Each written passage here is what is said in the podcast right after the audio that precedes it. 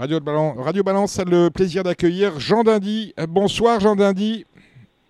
Bonsoir à tous.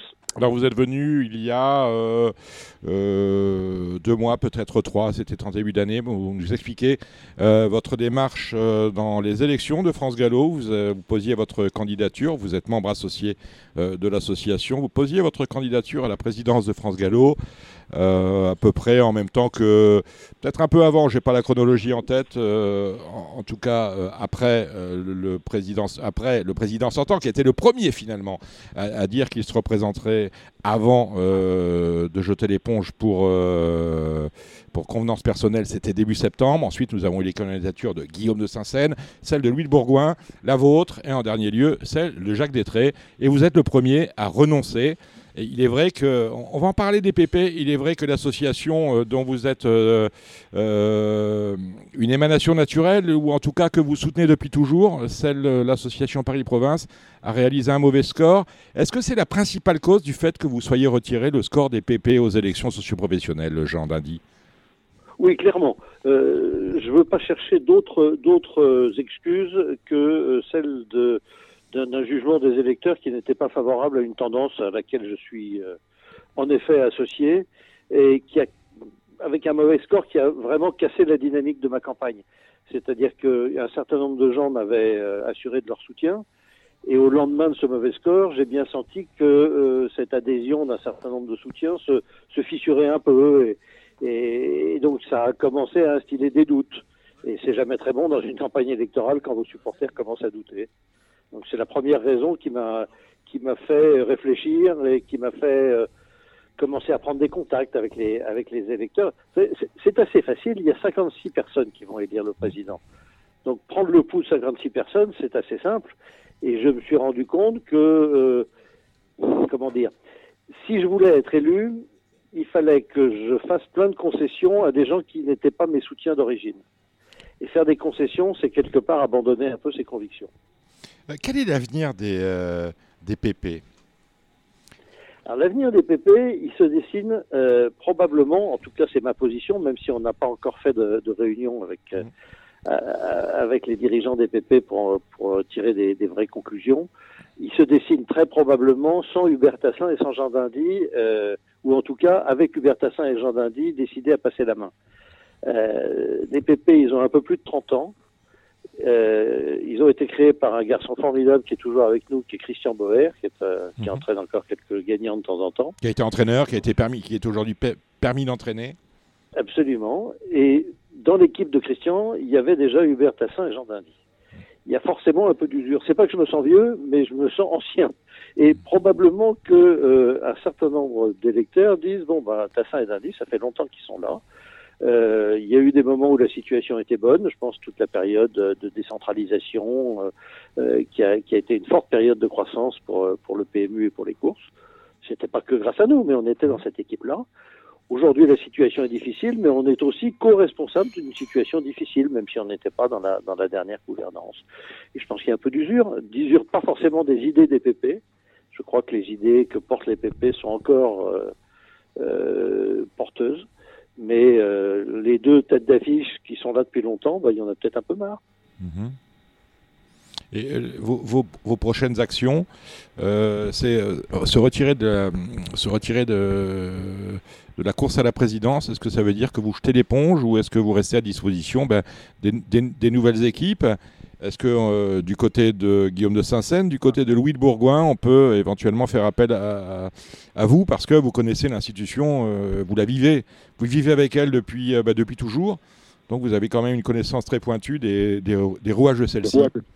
Oui, alors je l'ai dit très clairement, lorsque j'ai annoncé mon retrait, je l'ai dit à mes camarades membres associés à qui j'ai donné la primeur de, de ma décision, et puis ensuite je l'ai écrit dans, dans, un texte qui a été euh, publié dans, dans la presse hippique. Euh, je reste membre associé de France Gallo, donc je serai dans les 56 membres du comité. À ce, ça me donne une, une légitimité pour m'exprimer à chaque fois qu'on nous soumettra des dossiers, et je suis à la disposition euh, des prochains dirigeants pour servir euh, la cause là où ils estimeront que, que je peux être utile. Alors, pas dans n'importe quelle condition. Euh, moi maintenant, je suis en position d'observateur. ce que j'observe n'est pas toujours glorieux d'ailleurs, mais on, aura peut-être. oui, on va avoir l'occasion d'en parler, bien sûr. D'en parler, mais les trois candidats restants m'ont tous les trois dit on voudrait parler avec toi et ça nous intéresse de discuter de, de, l'avenir. Bon. Hmm. Moi, je suis ouvert à tout, mais pas à n'importe quel prix, pas sur n'importe quel programme. Je ne vais pas rentrer dans une équipe si elle va dans une direction qui, qui, ne me convient pas. Euh, et si c'est avec des gens avec qui je ne me sens pas en affinité. Euh, mais si euh, un des candidats me propose de travailler avec lui dans une direction, je ne vais pas négocier. L'une des raisons pour lesquelles je m'en vais, c'est que je ne veux pas de négociation de bout de chandelle. Donc, je ne suis pas dans les négociations de personne. Je suis plutôt prêt à rentrer dans une équipe si elle défend pour partie les idées que je défendais. Euh, Jean Lundi, vous avez, sortant de cette course à la présidence, vous reprenez votre liberté. Euh, vous avez créé un blog C'était fin septembre, je m'engage pour le galop, un blog qui est assez riche en, termes d'idées où on, vous ouvrez plusieurs portes. Et on a un peu l'impression, moi je suis pas électeur de France Gallo, je parle euh, aussi librement, enfin je parle librement, quand même l'impression qu'il n'y a pas eu de débat, il n'y a pas eu de débat d'idées dans cette, euh, dans cette élection, qu'il y a eu surtout euh, des débats sur les personnes, des débats sur les équipes à constituer. on est dans une, me semble-t-il, dans une, une, période d'incertitude telle que le galop n'en a jamais connue depuis 1993 et, Jean-Luc Lagardère. tout se passait bien jusque-là et aujourd'hui, on n'a pas de débat d'idées.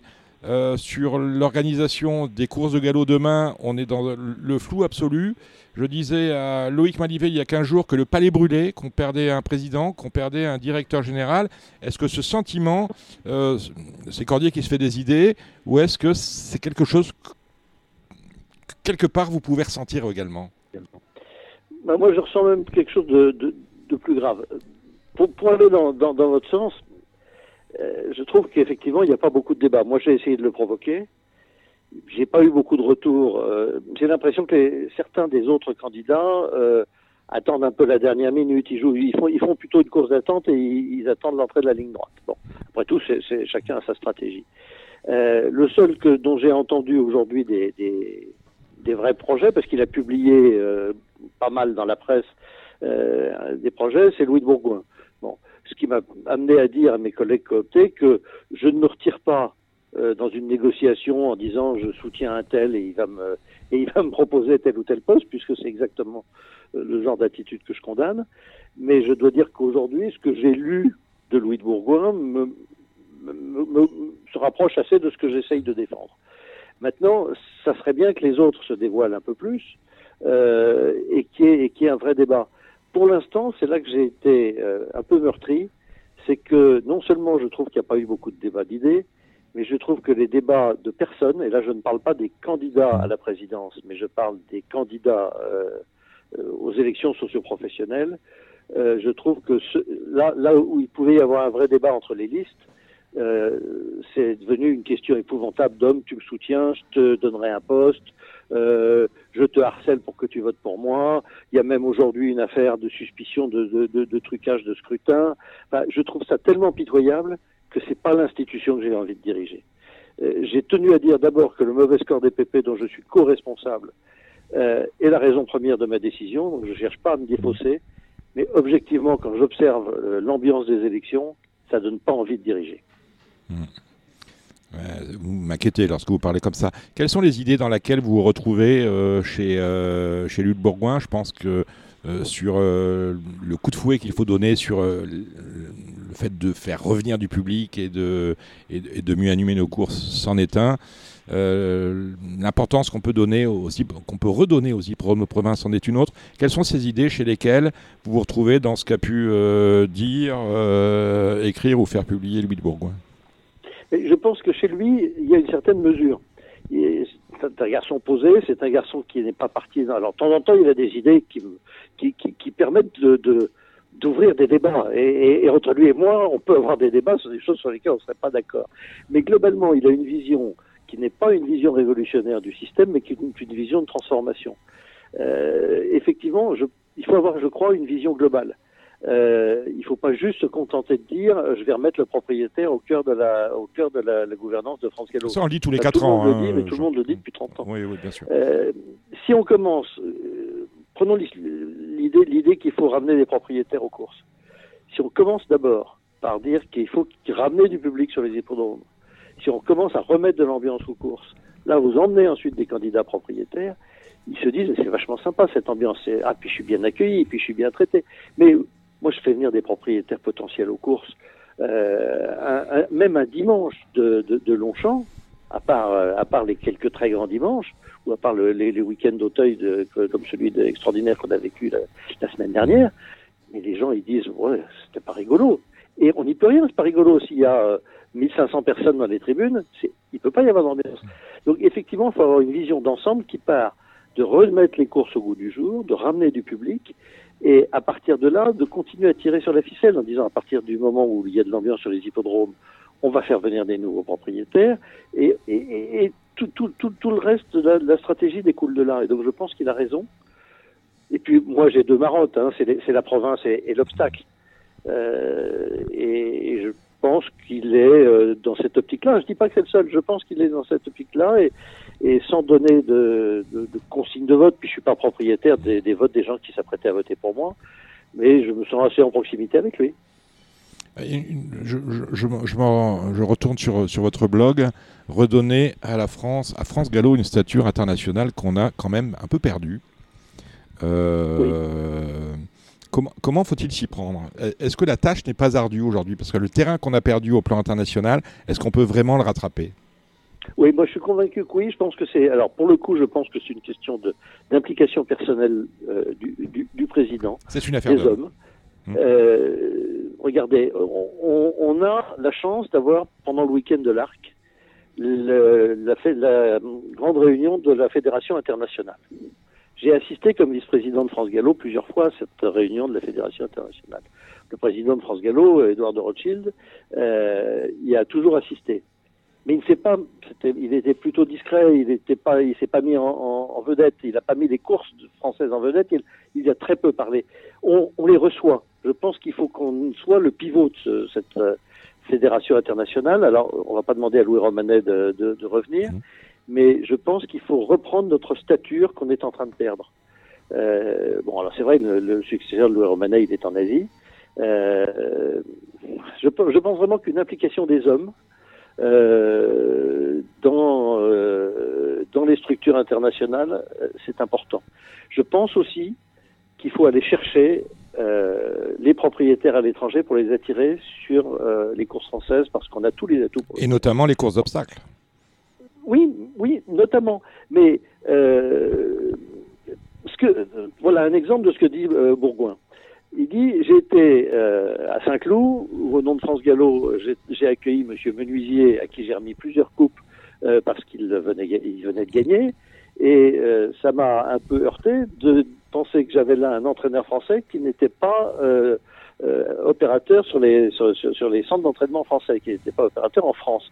Et je pense que on peut avoir une politique commerciale, entre guillemets, qui permet d'aller euh, s'appuyer sur des entraîneurs qui connaissent bien notre programme, qui connaissent bien nos allocations et qui sont les, il faut faire les ambassadeurs euh, vis-à-vis -vis des propriétaires pour les réattirer dans le circuit français et remettre des choix à l'entraînement en France.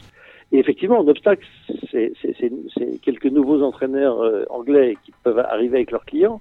Il faut en profiter. Je pense qu'il faut qu'on ait une politique beaucoup plus dynamique que de simplement subir euh, les, raids euh, d'entraîneurs euh, anglais ou irlandais qui viennent gagner une course et repartent le lendemain faut en profiter de, de, Je suis pas du tout contre la compétition internationale. Je pense qu'il faut au contraire s'en servir pour attirer de nouveaux propriétaires.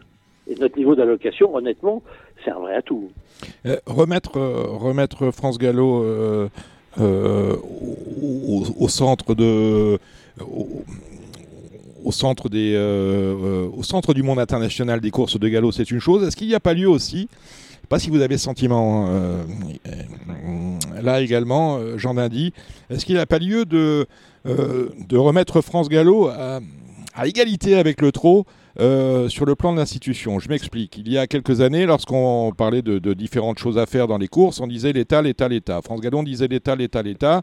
Aujourd'hui, lorsque vous parlez à des dirigeants de France Gallo, hein, vous n'attendez attendez pas deux minutes pour qu'ils disent le trop, le trop, le trop. Le trop, on a l'impression que euh, quelque part, le centre de décision n'est plus à France Gallo, alors que historiquement, il l'a toujours été. Est-ce qu'il n'y a pas lieu aussi de, rééquilibrer euh, le pouvoir des uns et des autres au sein de l'institution? Comment dire, je pense qu'on ne fera rien de grand euh, seul. Euh, je pense qu'on n'obtiendra rien de l'État. Parce que moi, je ne pense pas qu'on appelle l'État au secours. On demande simplement à l'État de trouver les nouvelles conditions d'un partenariat. Mais vous, dans, dans, votre blog, j'invite d'ailleurs ceux qui. J'invite. L'État est premier bénéficiaire. Hein, on est bien d'accord. De, de, notre J'invite justement Jean à retourner sur votre blog. Je m'engage pour le galop. Il y a une rubrique qui est très intéressante, signée le 28 octobre. S'appelle Lobbying, où vous expliquez que, eh bien, les, hommes politiques, il faut aller les voir. Ils viennent à Paris, on les, on les toise, euh, on les toise.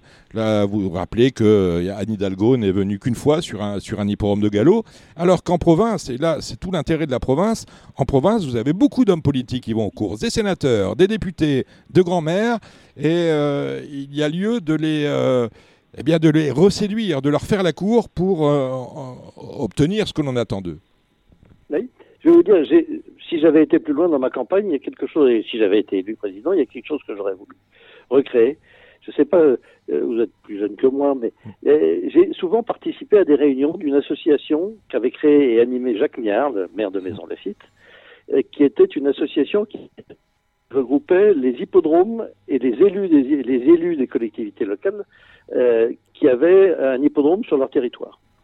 Et à chaque fois que j'allais à l'Assemblée générale euh, une fois par an de, de cette association, je rencontrais euh, 12 députés, 14 euh, conseillers généraux, à l'époque ça s'appelait des conseillers généraux, maintenant ça s'appelle des conseillers départementaux. Ouais, départementaux je rencontrais des élus. Et ces élus étaient autant d'avocats pour les courses je pense qu'il faut relancer ce type d'association. Je pense qu'il faut parler au pouvoir public. Mais que le galop parle au pouvoir public tout seul, c'est quand même beaucoup moins opérationnel que si on le fait avec le trot. Il y a un organisme qu'il faut valoriser, je le dis, je crois, dans mon blog, c'est la Fédération nationale des courses françaises, parce que c'est l'instance dans laquelle on travaille à 50-50 avec le trot. Il y a plein d'instances où on est à 50-50 avec le trot, à commencer par le PMU. Donc, on travaille déjà ensemble il y, a un petit coup de pouce à donner pour que ça soit un peu plus visible et un peu plus institutionnel. Mais on est ensemble dans le GTHP, on est ensemble dans, le PMU, on est ensemble dans la fédération, on est ensemble dans le laboratoire, on est ensemble dans plein de trucs et ça marche bien. Alors on peut être encore ensemble dans des débats euh, plus stratégiques. On, parlait de cette campagne où finalement on a on n'a pas eu de débat d'idées. Si on a eu des idées, j'en parlerai aux intéressés, mais elles me semblent pour certaines assez saugrenues. En revanche, il y a des, sujets qui n'ont pas été évoqués. Alors, les sujets ont été évoqués, c'est que tout le monde s'accorde à dire on va augmenter les allocations. Alors, moi, je ne suis pas un grand économiste, mais je sais que euh, si je veux augmenter des, allocations, il me faut de l'argent. Euh, il me faut de l'argent. Comment je fais quand j'ai une association qui perd 20 millions euh, d'euros par an pour augmenter les allocations? Ça, ça me chagrine. Mmh. Alors, euh, elle perd 20 millions par an, mais elle a, une, trésorerie qui lui permet, alors pas de perdre 20 millions chaque année, mais euh, de, ne pas être dans une inquiétude absolument terrible. Ah, d'accord, mais le, euh, déficit d'une association, c'est quand même un sujet. Oui, non, mais pour moi, c'est très clair. 95% des recettes de l'institution viennent des paris hippiques. Bon. Euh, je pense que nous n'avons pas atteint avec le PMU euh, le, rythme de croisière optimum euh, pour pouvoir renforcer la rentabilité des paris hippiques. Et je suis absolument convaincu que l'augmentation de l'offre a encore de beaux jours devant elle augmentation de l'offre. Autre chose, on parlait des propriétaires tout à l'heure. C'est pareil, un sujet euh, que tous les propriétaires vivent au quotidien. On a des primo-propriétaires. Je l'ai souvent dit à Radio Balance, euh, puisque les primo-propriétaires, pour, pour être simple, lorsque votre cheval gagne ou se place dans une course, bon, vous avez la totalité de la location, me semble-t-il. Euh, je n'ai pas de chevaux, je ne peux pas vous dire. En ce moment, j'ai primo propriétaire, on vous la paye partiellement. On vous donne 86%. 90. Et on vous dit, à la fin de l'année, on verra ce qu'on peut vous donner de plus. Finalement, pas sûr qu'il y ait beaucoup d'années, vous ayez eu, vous ayez eu 100% euh, ou un peu plus de prime au propriétaire. Est-ce très honnêtement, mettez, mettez-moi des primes aux propriétaires à un million d'euros et en me disant, ben, on, verra si on peut vous les donner ou pas. Ça fait pas très sérieux. Et Corinne Barbe s'est d'ailleurs émue dans un post Facebook du fait que jamais la prime aux propriétaires n'était versée intégralement en fin d'année aux, propriétaires. Est-ce que ça fait. On parlait d'irritants au PMU, il y en a aussi au galop, et celui-là en fait partie.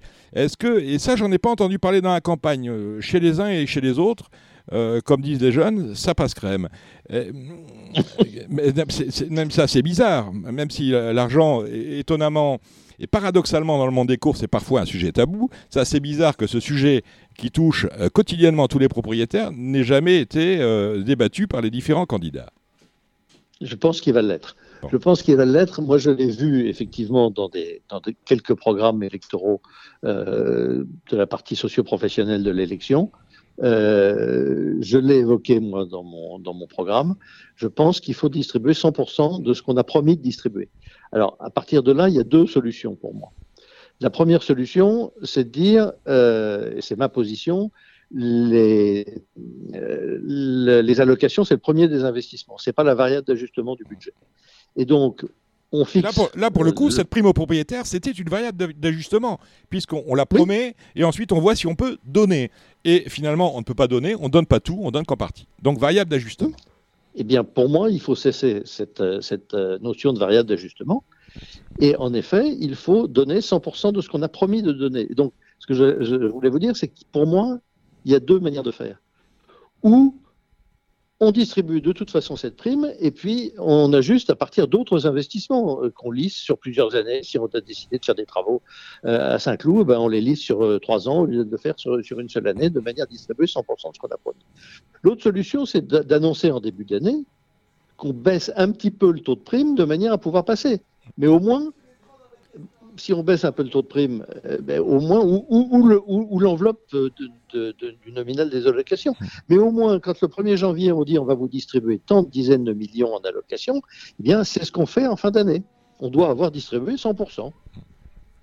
J'en reviens, euh, on est d'accord là-dessus, hein, évidemment. Euh, plutôt que de promettre 100% à nos données 95, autant mettre 95%, et puis euh, personne ne s'en offusquera. On ne veut pas être débiteur, de les, propriétaires ne sont pas là pour, être, pour que la, société de course soit débiteur vis-à-vis d'eux. Nous sommes d'accord avec ça, Jean Dandy.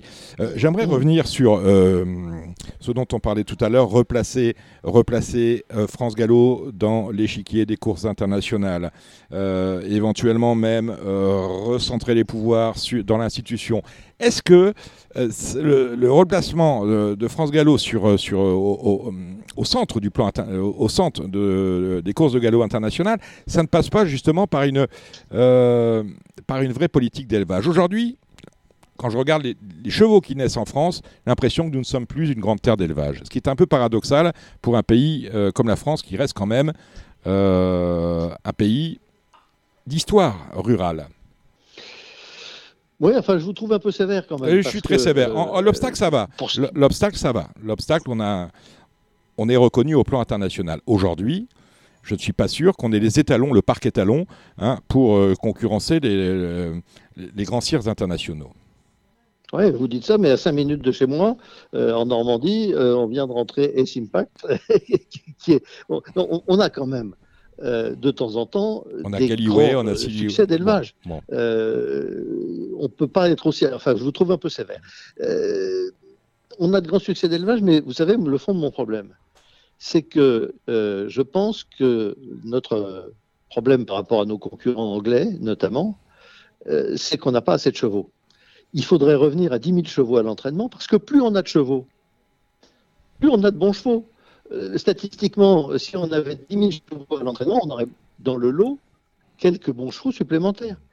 Et donc, quand on me dit non, mais tu veux encourager la médiocrité parce que tu veux avoir beaucoup de chevaux euh, médiocres en France, non, je veux avoir beaucoup de chevaux en France. Dans le lot, évidemment qu'il y aura beaucoup de mauvais. Et puis il y en aura quelques-uns de, très bons. Donc il faut revenir à 10 000, avec se fixer un objectif ambitieux d'avoir à l'entraînement 10 000 chevaux de, de galop, plat obstacle en France. Sévère sur l'élevage, mais pas sévère sur le programme. Je rappelle qu'on a en France 37 groupes 1 hein, euh, qui, euh, que d'aucuns rêvent de venir gagner chez nous, ce qui confère à France Gallo sur la piste une véritable stature internationale.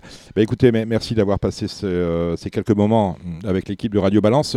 Jean Dindy, on vous souhaite de bonnes élections. C'est le 12 c'est le 12, oui. Alors pour moi, pour moi, euh, elles vont être bonnes parce que vous serez, je, électeur. je me suis cassé la figure à la dernière haie tout à l'heure. Euh, bon, je ne peux plus retomber maintenant, hein, donc je suis très libéré. Et pour votre information, nous recevrons la semaine prochaine, c'est-à-dire le vendredi 24 novembre, euh, Jacques Détré, toujours en lice. Puis le vendredi 1er décembre, Louis de Bourgoin, dont on a parlé, toujours en lice. Et on terminera cette revue d'effectifs, si on peut parler ainsi, le vendredi 8 décembre avec euh, Guillaume de Saint-Seine. Merci Jean d'être venu à Radio Balance. Euh, là, vous êtes en Normandie, mais venez boire une coupe avec nous un vendredi soir. Nous serons heureux de vous recevoir de nouveau. Ben, je vous écouterai avec attention en tout cas. Au revoir Jean. Au revoir Dominique. Merci.